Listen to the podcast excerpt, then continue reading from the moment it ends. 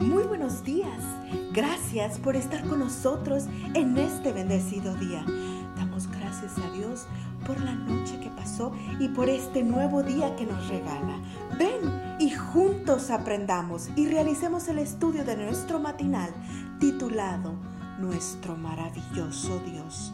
Este tendrá reflexiones sencillas que te llenarán de poder amor y las promesas del Señor para sus hijos.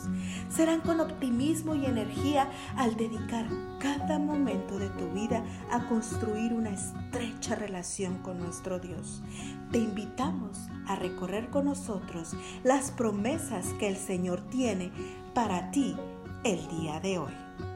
Muy buenos días queridos hermanos, sean bienvenidos al devocional de esta mañana, día 14 de febrero titulado ¿Es ciego el amor?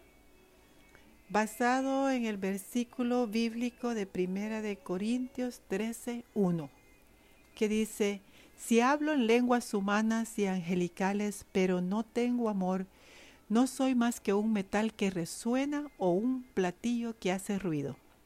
¿Es ciego el amor? Esta es la pregunta que se discutía en una clase de escuela sabática de una iglesia a la que asistí precisamente cuando se celebraba el Día del Amor y la Amistad. Después de unos minutos de discusión, la conclusión fue que la ceguera no está en el amor, sino en la pasión. Muy de acuerdo. Recordemos que fue un arrebato de pasión que Siquén violó a Dina, la hija de Jacob. Ver Génesis 30. Y fue también como consecuencia de una pasión incontrolada que Amón, hijo de David, violó a Tamar, su media hermana. Segunda Samuel 13. El amor, en cambio, no es ciego. Todo lo contrario, ve muy bien. Ve en el ser amado lo que otros no ven.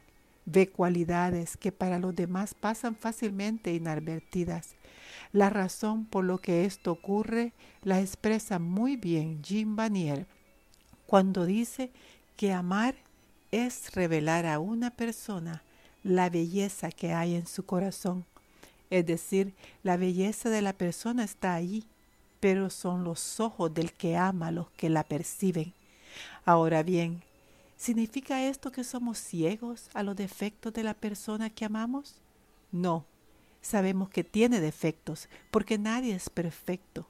Lo que sucede es que no permitimos que esos pocos defectos nos impida percibir toda la belleza que hay en el corazón del ser humano. Para decirlo lisa y llanamente, ¿quién va a estar viendo defectos cuando hay tanta virtud, tanta bondad que ver?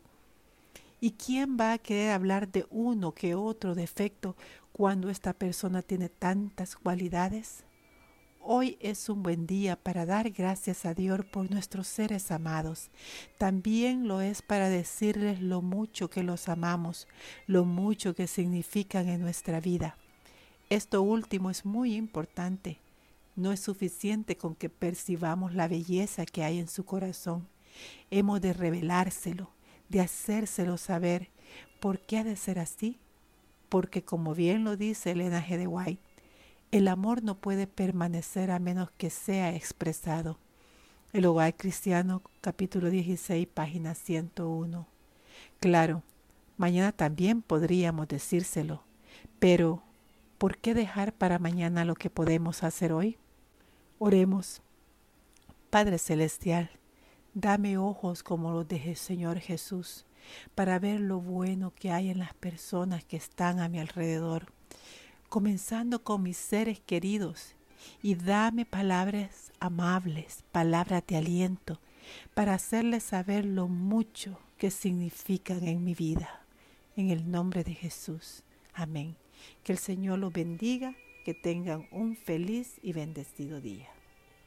Es un privilegio que sigas acompañándonos cada día en estos devocionales, porque el Señor tu Dios está contigo.